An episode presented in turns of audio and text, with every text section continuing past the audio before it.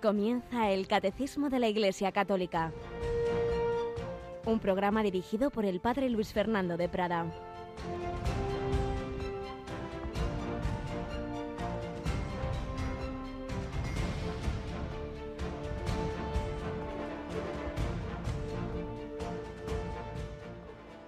Las obras que el Padre me ha concedido llevar a cabo, esas obras que hago dan testimonio de mí de que el Padre me ha enviado, y el Padre que me envió, él mismo ha dado testimonio de mí.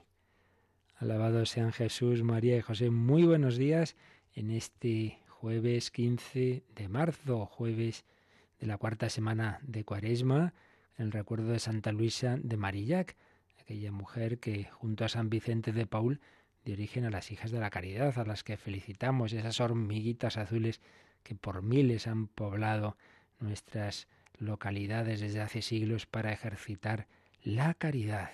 Cuántas obras de misericordia en la historia de la Iglesia por tantas instituciones, por tantos carismas, congregaciones, órdenes, por tantos cristianos de a pie que han hecho el bien, que no salen en los medios, pero que cada día cumplen la palabra de Jesús, lo que a uno de estos hicisteis. A mí me lo hicisteis. Y seguimos leyendo a San Juan. Hay quien dice que el Evangelio de San Juan realmente podríamos llamarlo el testimonio, es un permanente testimonio. El Padre da testimonio, Juan Bautista da testimonio, Juan Evangelista da testimonio, el Espíritu Santo, las Escrituras, Moisés dan testimonio, las obras que el Padre le ha concedido, es decir, los milagros, dan testimonio de que Él era quien decía, el Hijo igual al Padre, el Padre y yo somos uno, esas obras que hago dan testimonio de que el Padre me ha enviado. El Padre nos ha enviado a su Hijo, nos lo ha regalado a ti y a mí. El amor de Dios se manifiesta en ese regalo de sí mismo. Dios se nos da, Dios se nos entrega, pero habiendo nosotros entrado en la dinámica del pecado, no solo se nos da como esa encarnación de Dios, sino como redentor, redentor a través de la pasión de la cruz, para que nuestros pecados no nos impidan llegar a ese destino, que es la unión con Él. De eso vamos a hablar precisamente hoy y eso es lo que vamos a celebrar en la próxima Semana Santa. A eso nos estamos preparando la cuaresma, a eso nos prepararemos con las tandas de ejercicios espirituales que ayer recordábamos que tendremos la semana próxima y también en la Semana Santa. Luego al final pues podremos escuchar la, la cuña que nos recuerda cuáles van a ser esas tantas ejercicios. Tenemos con nosotros a Rocío García. Buenos días, Rocío. Hola, padre. Bueno, pues luego al final, ¿verdad? Que hoy vamos a tener que acabar un poquito antes, que tengo que salir alguna cosita. Nos pones, por favor, ese recordatorio de esas cuatro tandas. Sí, señor. Cuatro tandas a lo largo del día, doce y media de la mañana, seis de la tarde, once de la noche y luego a la madrugada. Y también queríamos avisar que el próximo martes a esta hora pues volveremos a eso que se llamó desde hace años los tres tenores, porque ya hemos comentado, y aquí mismo yo he explicado algo, de que la oración para la doctrina de la fe, por orden del Santo Padre Francisco, publicó hace poquito un documento placuiteo sobre la salvación. A fin de cuentas es de lo que estamos hablando en el comentario al credo, la Iglesia es el instrumento de salvación del único Salvador que es Jesucristo. Pues bien, sobre la salvación eh, se trata en ese documento de cuál es el sentido que tiene y los errores más habituales hoy día, el neopelagianismo y un neonosticismo, pues nos lo van a explicar un poquito eh, Monseñor Demetrio Fernández, obispo de Córdoba, Monseñor José Rico, obispo auxiliar de Getafe, Monseñor José Ignacio Munilla, obispo de San Sebastián, que coordinará, presentará a estos otros dos compañeros suyos para explicarnos ese documento. El martes que viene a las 8, no os lo perdáis porque seguro que nos va a ayudar a todos mucho para entender ese misterio de la salvación, esa salvación que el Señor quiere llevar a todos los hombres a través de, de tantas personas escogidas para ello, de tantos misioneros. Ayer comenzamos a recordar a un misionero que recordaba a su vez el padre José Julio Martínez. Vamos hoy a terminar con, con ese testimonio de ese misionero en China. Vamos a ver adelante.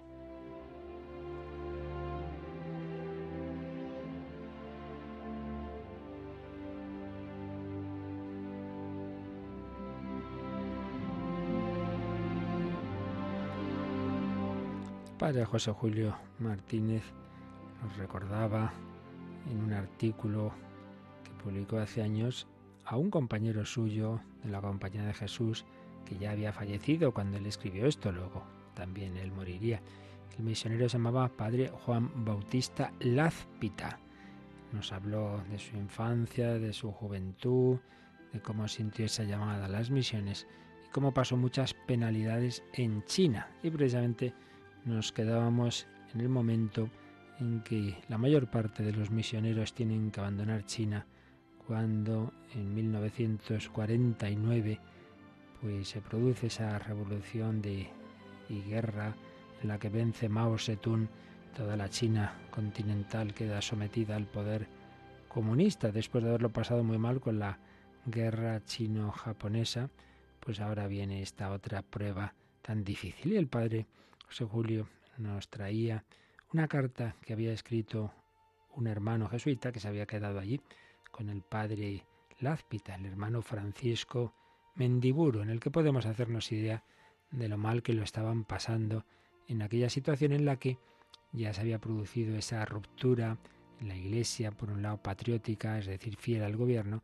y que muchas veces, no, no, no todos sus miembros, muchos pues, pues lo hacían de entrar en ella, pero realmente en su corazón seguían siendo fieles a la Iglesia Católica, pero otros, pues la verdad es que no hicieron ningún buen papel. Y de esto nos hablaba también este hermano Mendiburo. Los de la Iglesia Patriótica, cuando se incautaron de todo lo nuestro, prometieron que nos traerían de comer, ya que teníamos prohibido salir de casa. Cumplieron la promesa, pero con propina. No solo se encargaron de traernos alimentos, sino de molestarnos todo lo imaginable por medio de enviados suyos, para que también nos marcháramos los poquitos que habíamos quedado.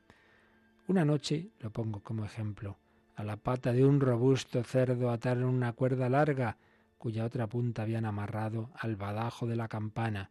El animalito, ansioso por escaparse, no cesaba de dar tirones, que producían tañidos intermitentes sin dejarnos descansar en toda la noche.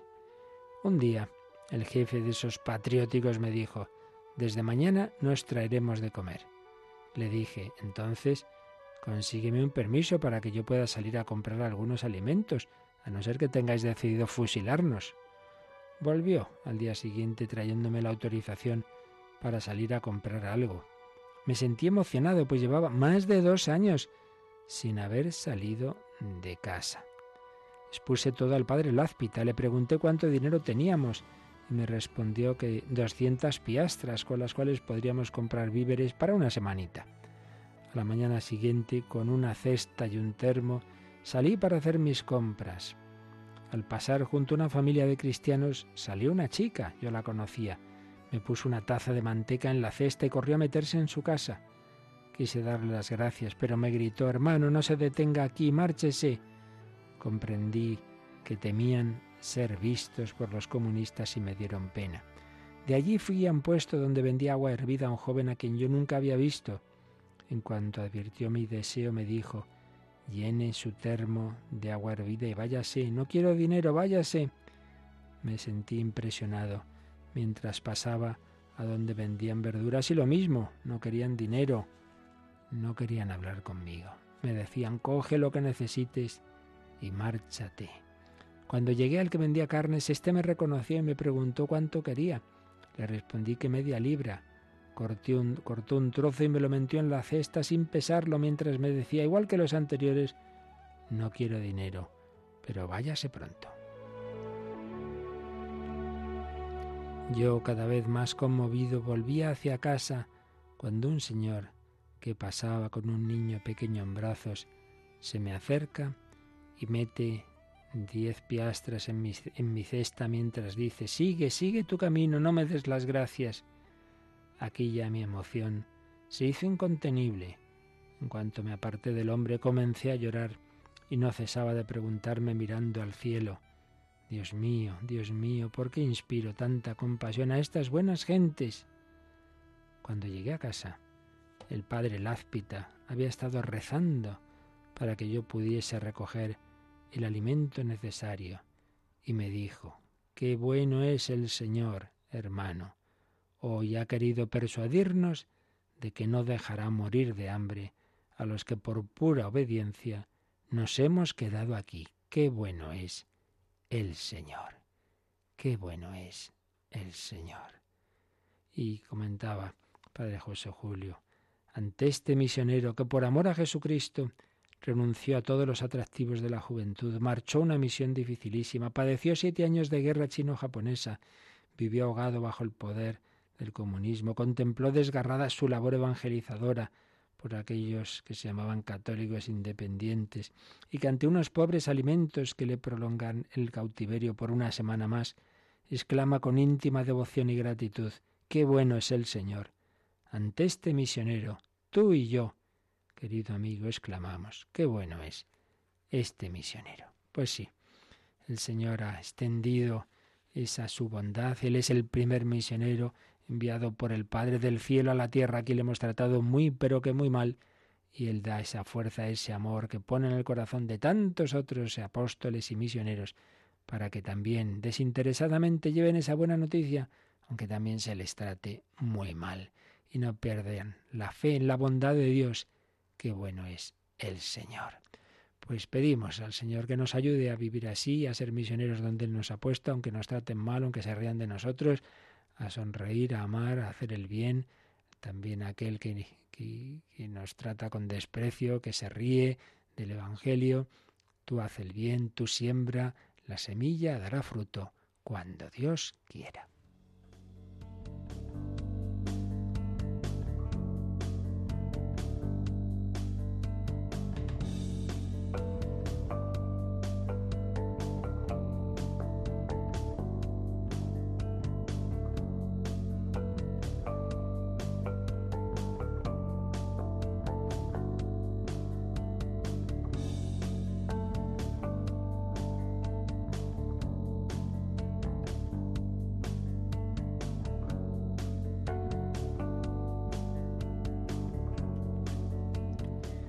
Iglesia es ese instrumento para que los hombres puedan, podamos unirnos con Dios. Estamos en este apartado, la iglesia, misterio de la unión de los hombres con Dios. Misterio. Hemos hablado de este término y lo haremos también en el próximo número.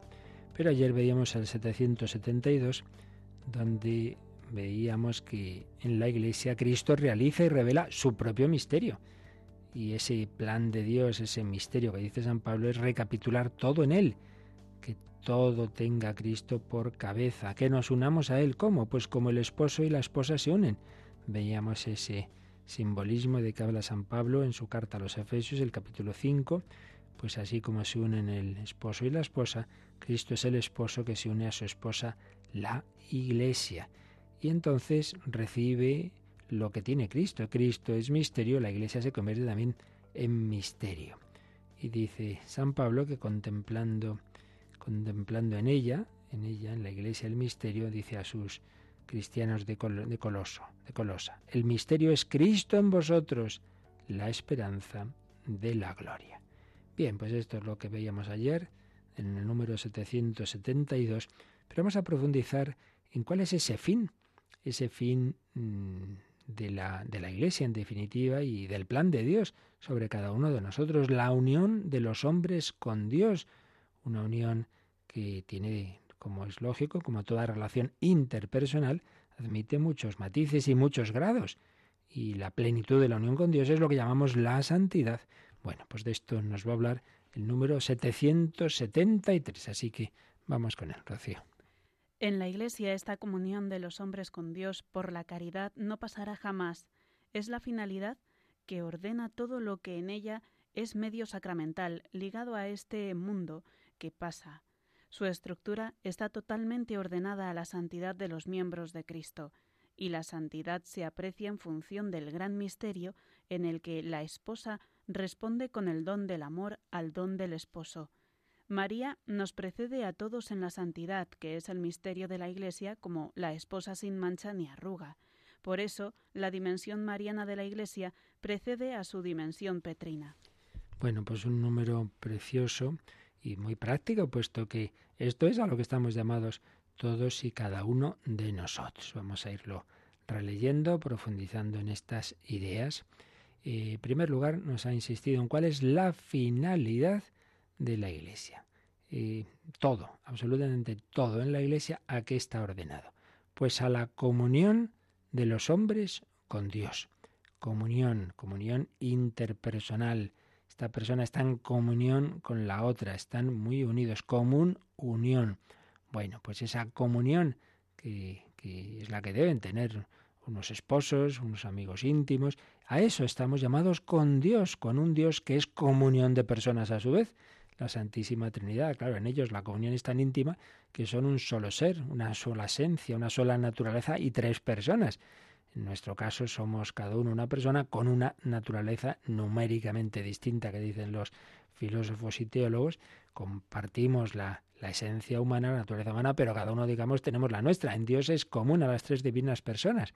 Pero estamos llamados a entrar en comunión con esas divinas personas, con el Padre, con el Hijo, con el Espíritu Santo, esa unión íntima de amor que empieza en el momento en que la Santísima Trinidad toma posesión de nuestra alma, normalmente por el bautismo, pero que está llamada a desarrollarse. Es como, bueno, una amistad. Tú puedes un día conocer a una persona, bien, ya la conoces, pero de ahí a ir creciendo en amistad, en irse abriendo, confiando, eh, compartiendo, pues claro, hay mucho, mucho trecho y hay mucho que, avanzar. Pues también eh, esta vida, ese es el sentido que tiene, que en ella libremente vayamos avanzando en la amistad con Dios, en el amor de Dios, en esa íntima eh, amistad con Él. Y para ello la importancia de la oración, de los sacramentos, por eso Santa Teresa llamaba la oración tratar de amistad con quien sabemos que nos ama, para avanzar en, ese, en esa amistad, en ese amor.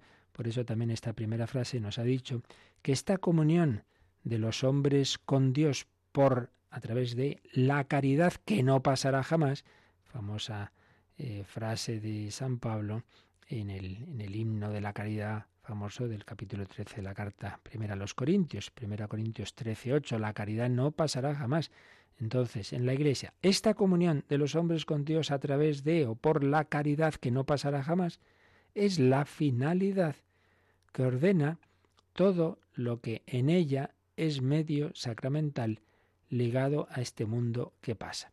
Es decir, mm, en la Iglesia tenemos pues los diversos sacramentos y sacramentales, es decir, todo en la Iglesia tiene eso que veíamos de un aspecto sensible que podemos ver, oír, tocar, pues el pan, el vino, el agua, el aceite, este sacerdote, eso es lo que vemos. Pero todo es un medio sacramental para, para ese fin, para que nos unamos con Dios a través de, la Eucaristía, a través de recibir la comunión, a través de la confesión, etcétera. Yo me voy uniendo con Dios. Ese es el fin todo, absolutamente todo. Todas las estructuras de la Iglesia y sus leyes, el derecho canónico, eh, todo. Su fin es ese, ayudar a todos los hombres a que nos unamos con Dios. Los sacramentos, pues son medios, no son fines. Uno no es muy bueno porque comulgue todos los días, sino si comulgando todos los días o, menos, dependiendo de, aquello a lo que Dios le llame a cada uno, pero que eso nos lleve a vivir durante el día unido con Dios. Si uno comulga todos los días y luego está eh, diciendo barbaridades y faltando a la caridad y perdiendo esa unión con Dios, pues ya se ve que la comunión no está muy bien hecha. Lo importante de esos medios que son los sacramentos es que nos lleven, de hecho, a la unión con Dios progresivamente, ya sabemos, desde nuestra propia limitación. ¿Y cómo nos unimos con Dios? Pues por el amor, la unión interpersonal, la realidad que hace que dos o más personas se puedan unir sin perder cada una su individualidad, su libertad, su personalidad, ¿cuál es? El amor. Por el amor, dos o más personas pueden estar unidísimas, pero a la vez cada uno es cada uno. En cambio, si hablamos de ese tipo de místicas, más bien del mundo oriental o del neoplatonismo, de tipo de fusión en la que uno se pierde en el océano anónimo de no se sabe qué realidad impersonal, bueno, pues eso no es la mística cristiana, sino que aquí hablamos de una unión en la que cada uno sigue manteniendo su libertad. Teresa de Jesús sigue siendo Teresa de Jesús, pero es Teresa. No se pierde en ese océano anónimo de la divinidad, sino que se une, se une con el Padre en el Espíritu Santo por medio de Cristo su esposo. En la Iglesia, esta comunión de los hombres con Dios a través de la caridad, del amor, es lo que nos une a Dios, que no pasará jamás, es la finalidad que ordena todo lo que en ella es un medio sacramental ligado a este mundo que pasa.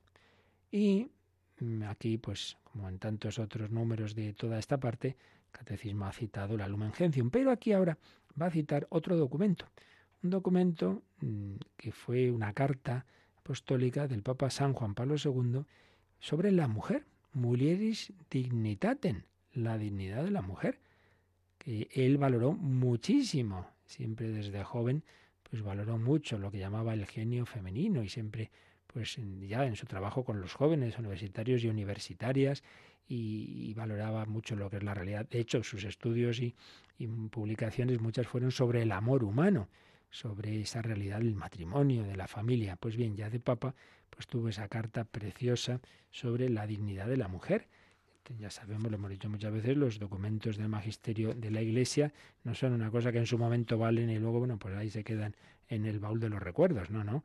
Magisterio es algo que ahí queda para que podamos volver a él una y otra vez. La publicó, la fecha oficial era el 15 de agosto, precisamente la asunción de la mujer por excelencia, de la Virgen María, del año 88, 15 de agosto de 1988. Antes se había proclamado el año mariano, desde el 87, ese año mariano, ese año de la mujer, de la, de la mujer María, de la mujer reina y madre de, de la Iglesia.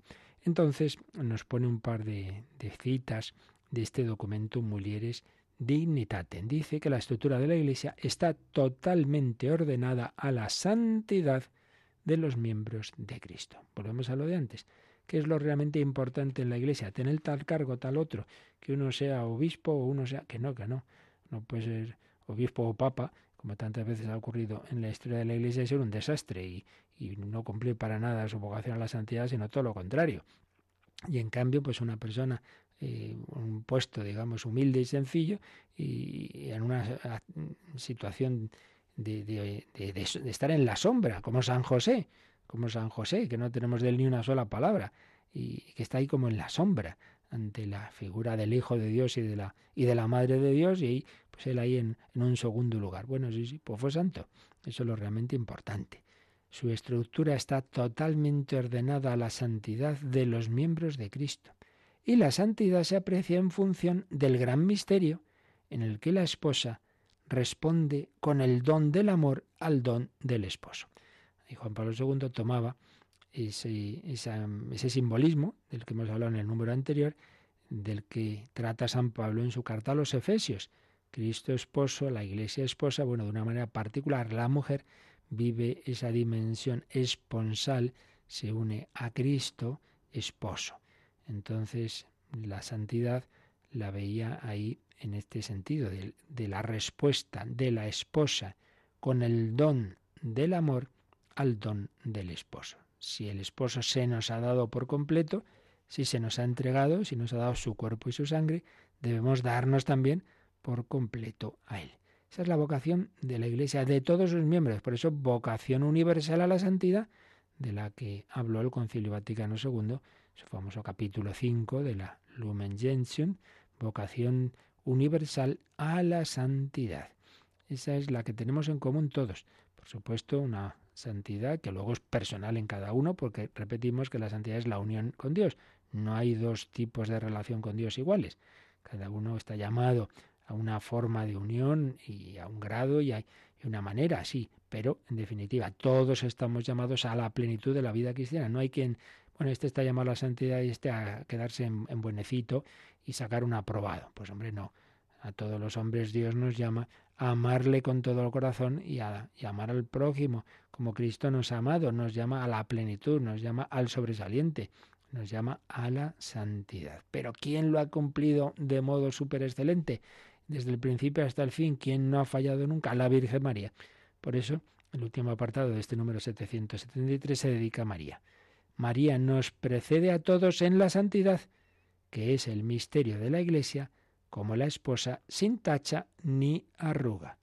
Y termina con otra cita de ese documento sobre la mujer, la Mulieres Dignitatem, número 27, dice, por eso, la dimensión mariana de la Iglesia precede a su dimensión petrina. La dimensión mariana de la Iglesia precede a su dimensión petrina. ¿Qué quiere esto decir?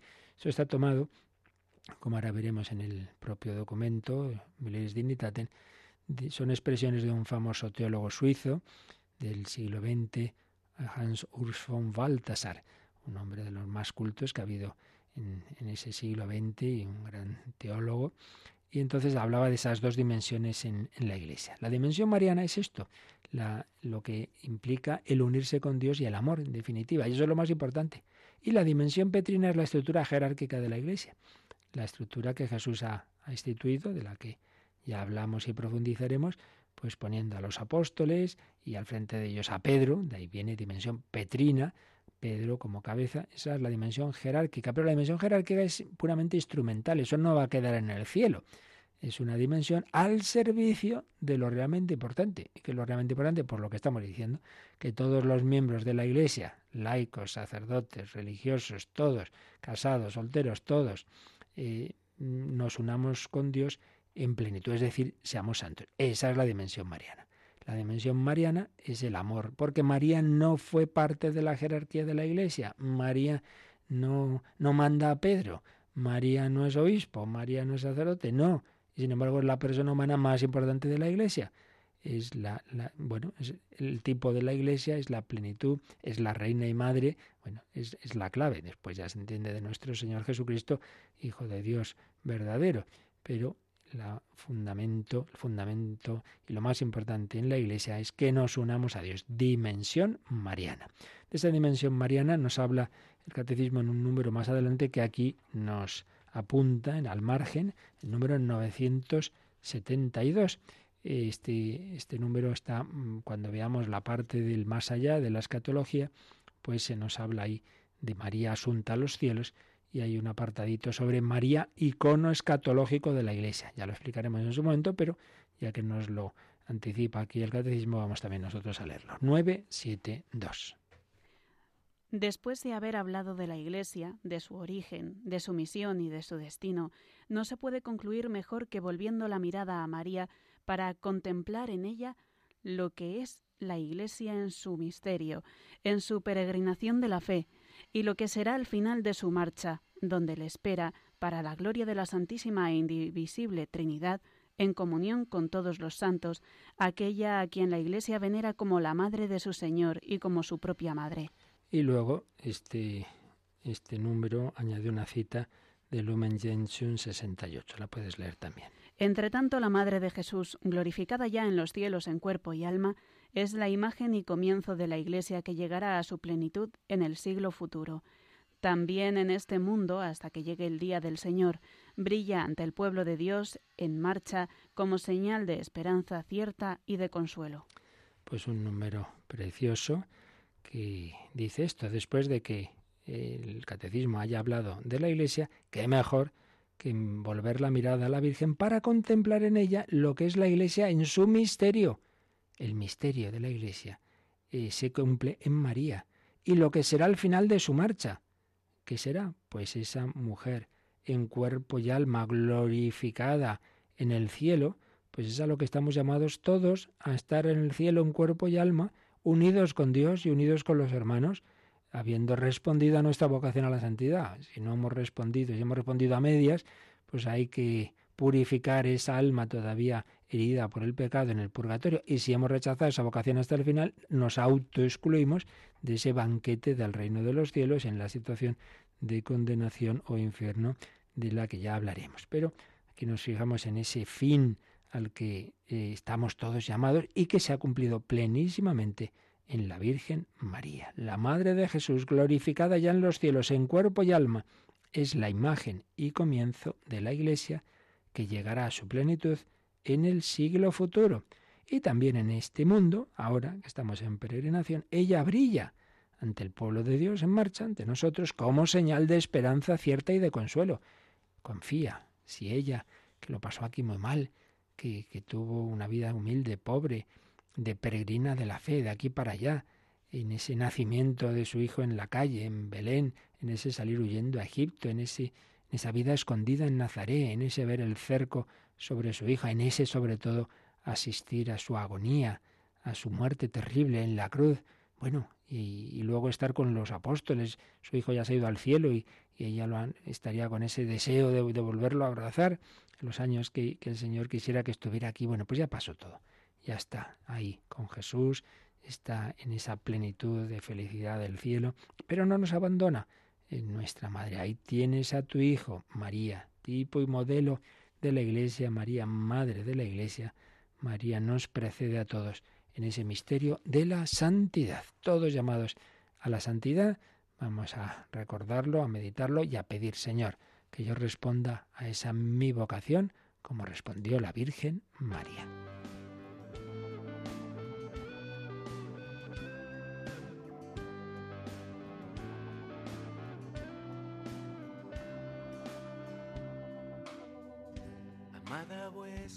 Enemigos.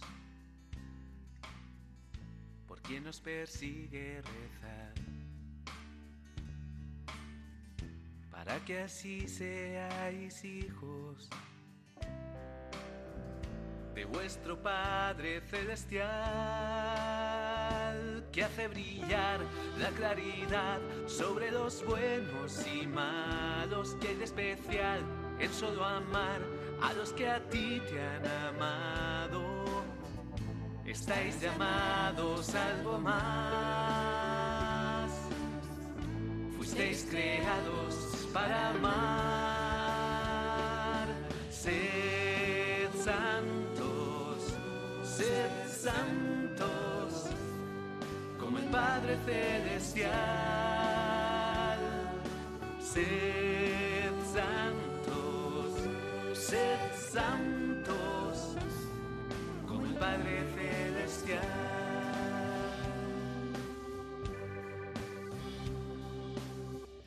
Amad a vuestros enemigos,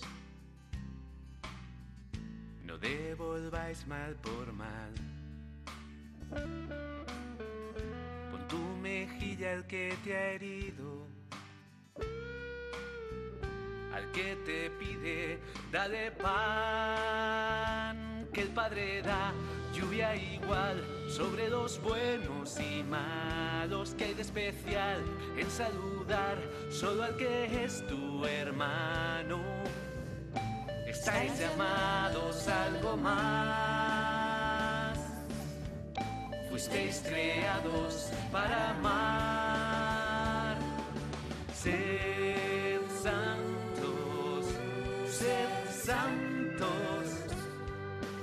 Padre Celestial.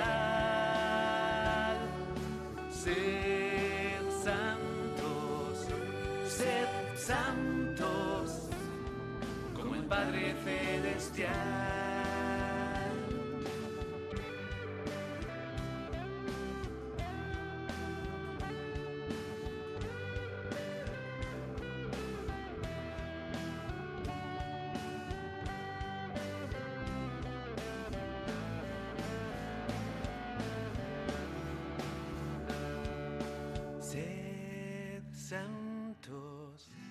Sed santos como el Padre Celestial.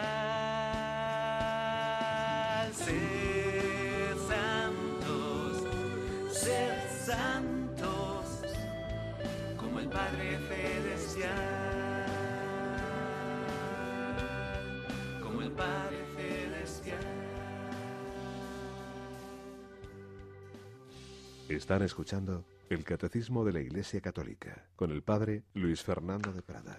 Sed santos como el Padre Celestial, sed perfectos como vuestro Padre es perfecto, sed misericordiosos como vuestro Padre es misericordioso. Esta es la vocación de todos los miembros de la Iglesia. Vamos a fijarnos en ese número 27 de la carta Mulieris Dignitatem, carta apostólica de su santidad Juan Pablo II sobre la dignidad de la mujer, citada en este número del catecismo para ver un poquito más eh, con un poco más de amplitud lo que, lo que cita ahí el catecismo. Estaba ahí San Juan Pablo II señalando cómo todos los miembros de la Iglesia hemos recibido por el bautismo lo que se llama el sacerdocio común. Todos, hombres o mujeres, sacerdotes ministeriales, obispos, religiosos, laicos, todos, absolutamente todos, participamos de, la, de lo que se llama la triple múnera de Cristo, es decir, los, los los ministerios, tria munera, perdón, he dicho mal, tria munera Christi, las dimensiones del ministerio de Cristo que son sacerdote, profeta y rey. Todos. Por el bautismo tenemos, estamos llamados a ser sacerdotes, es decir, a ofrecer nuestra vida, nuestros sacrificios, nuestras alegrías, todo el ofrecimiento de la vida, ofrecimiento de obras, el ofertorio de la misa, sacerdotes profetas, en el sentido, profeta no es el que anuncia el futuro necesariamente, sino el que habla el nombre de, profete, el que habla en nombre de Dios, es decir, el que anuncia, el que da testimonio, el que habla del Señor de una manera o de otra. Todos llamados a dar testimonio, a ser apóstoles, sacerdote, profeta y rey. En primer lugar, ser reyes de nosotros mismos, gobernar nuestro ser, no dejarnos llevar sin más de lo que nos apetece, pero luego colaborar a extender el reino de Cristo allá donde Dios nos haya puesto. Pues bien, eh, esa misión de todos los, los, miembros de la Iglesia de crecer en, en la unión con Cristo, sacerdote, profeta y rey, dice, esta participación determina la unión orgánica de la Iglesia como pueblo de Dios con Cristo. Con ella se expresa el gran misterio de la carta a los Efesios, que antes mencionábamos y ayer explicamos. La esposa unida a su esposo. Unida porque vive su vida. la Iglesia y sus miembros, por tanto, estamos llamados a unirnos a Cristo, a vivir su vida, a su vida divina. Unida porque vive su vida. Unida porque participa de su triple misión. Esos munera Christi. Unida de tal manera que responda con un don sincero de sí al inefable don del amor del esposo, redentor del mundo. Esta es una de las frases que veíamos citaba el catecismo. Estamos llamados a responder con el don de nosotros mismos a aquel que se nos ha dado. Hay hombres que se entreguen a Dios porque antes hubo un Dios que se entregó a los hombres.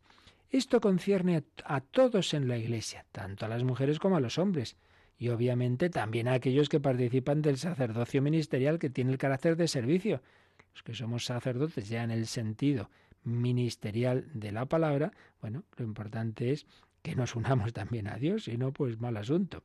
En el ámbito del gran misterio de Cristo y de la Iglesia, todos están llamados a responder como una esposa con el don de la vida al don inefable del amor de Cristo, el cual, como redentor del mundo, es el único esposo de la Iglesia. En el sacerdocio real, que es universal, se expresa a la vez el don de la esposa. Y seguía diciendo que aunque la Iglesia tiene una estructura jerárquica, sin embargo, esta estructura está ordenada totalmente a la santidad de los miembros del cuerpo místico de Cristo. Claro que en la Iglesia hay una jerarquía, hay un sacerdote, hay unos obispos, hay un papa, sí, sí, pero eso solo está en función de la santidad de los miembros del cuerpo místico y eso, es lo importante y eso es lo que queda. ¿Se acuerda alguno de vosotros cómo se llamaba el obispo de Ávila de cuando Santa Teresa fundó San José? ¿A que no? Pues, pues seguro que no, yo tampoco, desde luego. Lo importante, lo que ha quedado es la santidad de Teresa de Jesús y vaya que se ha quedado, que permanece a lo largo de los siglos no solo el ejemplo de su vida, sus obras, sino, sino la fundación de sus carmelitas descalzas, pues ahí siguen ese camino de santidad. ¿Se acuerda alguien? A lo mejor esto ya un poquito más. De ¿Cómo se llamaba el obispo de San Francisco de Asís? Pues lo importante es San Francisco, ese joven que se, que se unió con Dios, que fue santo. La jerarquía está en función de la santidad de los miembros del cuerpo místico de Cristo. Esa santidad, sigue diciendo la Mulieres Dignitatem de Juan Pablo II, se mide según el gran misterio en el que la esposa responde con el don del amor al don del esposo. Y entonces señala cómo el Vaticano II recordó que en la jerarquía de la santidad, en lo que realmente importa, eh, está la mujer, la mujer María de Nazaret, figura de la Iglesia. Ella precede a todos en el camino de la santidad. En su persona la Iglesia ha alcanzado ya la perfección con la que existe, inmaculada y sin mancha. Esas expresiones de San Pablo, el capítulo 5 de su carta a los Efesios. Y ahí es donde mm, aparece esta expresión. En este sentido se puede decir que la Iglesia es a la vez mariana y apostólico-petrina. Mariana, la dimensión más importante, que nos unamos con Dios por amor, y apostólico Petrina, la estructura jerárquica que es para este mundo, mientras que la santidad, pues eso ya toda la eternidad. La apostólico Petrina, la dimensión jerárquica. Y entonces, en nota, a pie de página, citaba Juan Pablo II, pues otro, mm, otra locución de él mismo, y también ahí citaba a ese teólogo que os decía antes, a von Baltasar. Y escribía Juan Pablo II, este perfil mariano es fundamental y característico de la Iglesia, igualmente o más, mucho más, que el perfil apostólico y petrino. Están los dos unidos. La dimensión mariana de la Iglesia antecede a la petrina, es más importante, aunque esté estrechamente unida a ella y sea complementaria. María la Inmaculada precede a cualquier otro y obviamente al mismo Pedro y a los apóstoles. María es mucho más importante que Pedro y los apóstoles, sin ser obispa ni, ni papa ni nada. Y es que no hace falta que para, para tener importancia en la iglesia, no, pues que pueda las mujeres ser sacerdotes, que no va por ahí la cosa, que no va por ahí.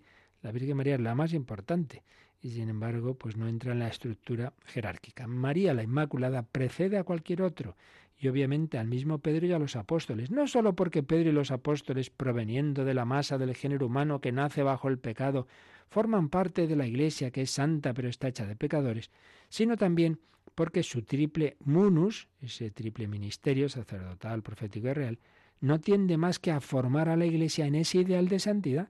Los apóstoles, pues también mm, lo que las potestades que Cristo les ha dado son todo para ayudar a que los demás lleguemos a la santidad en que ya está formado, eso que ya está formado y figurado en la Virgen María. Y entonces cita a von Baltasar diciendo que María reina de los apóstoles sin pretender para ella poderes apostólicos. Ella tiene otra cosa y más. Muy bonito. María reina de los apóstoles, pero no tiene poderes apostólicos ni los ha pretendido en ningún momento. La mujer por excelencia, la más importante de la Iglesia, el tipo y modelo de la Iglesia, la madre de la Iglesia, que por cierto, como sabéis, se va a celebrar ya también como fiesta litúrgica, como señalado el Papa Francisco, pues la madre de la Iglesia, sin embargo, no está en la estructura jerárquica. La Virgen María, pues tiene esa dimensión que es la que todos tenemos que cumplir. La dimensión mariana es la dimensión de unirnos con Dios por amor, es decir, la santidad.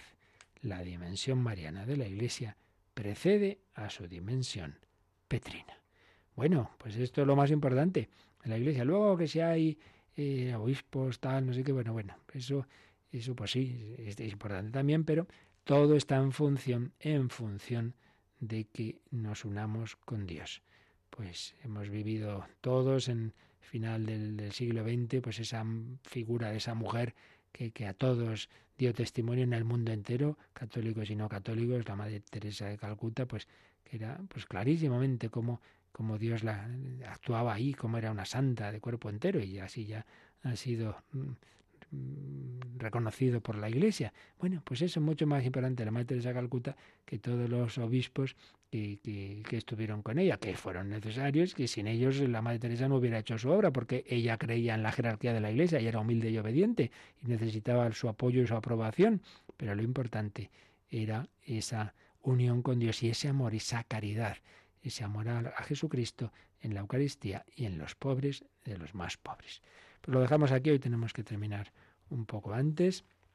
Yo recuerdo que el próximo martes en vez de seguir explicando el catecismo, tendremos a Monseñor Demetrio Fernández, Monseñor José Rico, Monseñor José Ignacio Munilla, explicándonos ese documento que también hemos hecho alusión aquí, Placuit Deo, documento de la Congregación de la Fe, en que se nos expone lo que es la salvación, la verdadera salvación, frente a los errores de, de hoy día, especialmente el neopelagianismo y el neognosticismo. Próximo martes, día 20, si Dios quiere, semana en la que también tendremos varias tandas de ejercicios espirituales, como ahora nos recordarán. Agradecemos a Rocío García su colaboración y pedimos al Señor su bendición para todos vosotros. La bendición de Dios Todopoderoso, Padre, Hijo y Espíritu Santo, descienda sobre vosotros. Alabado sea Jesucristo.